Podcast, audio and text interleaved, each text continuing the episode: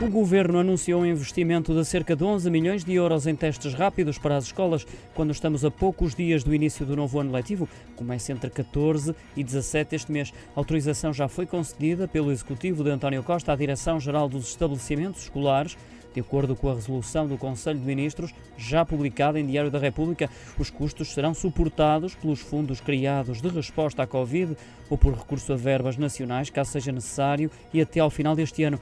Relembro que as autoridades de saúde recomendam a testagem regular neste regresso às aulas de todos os alunos a partir do terceiro ciclo, professores e pessoal não docente.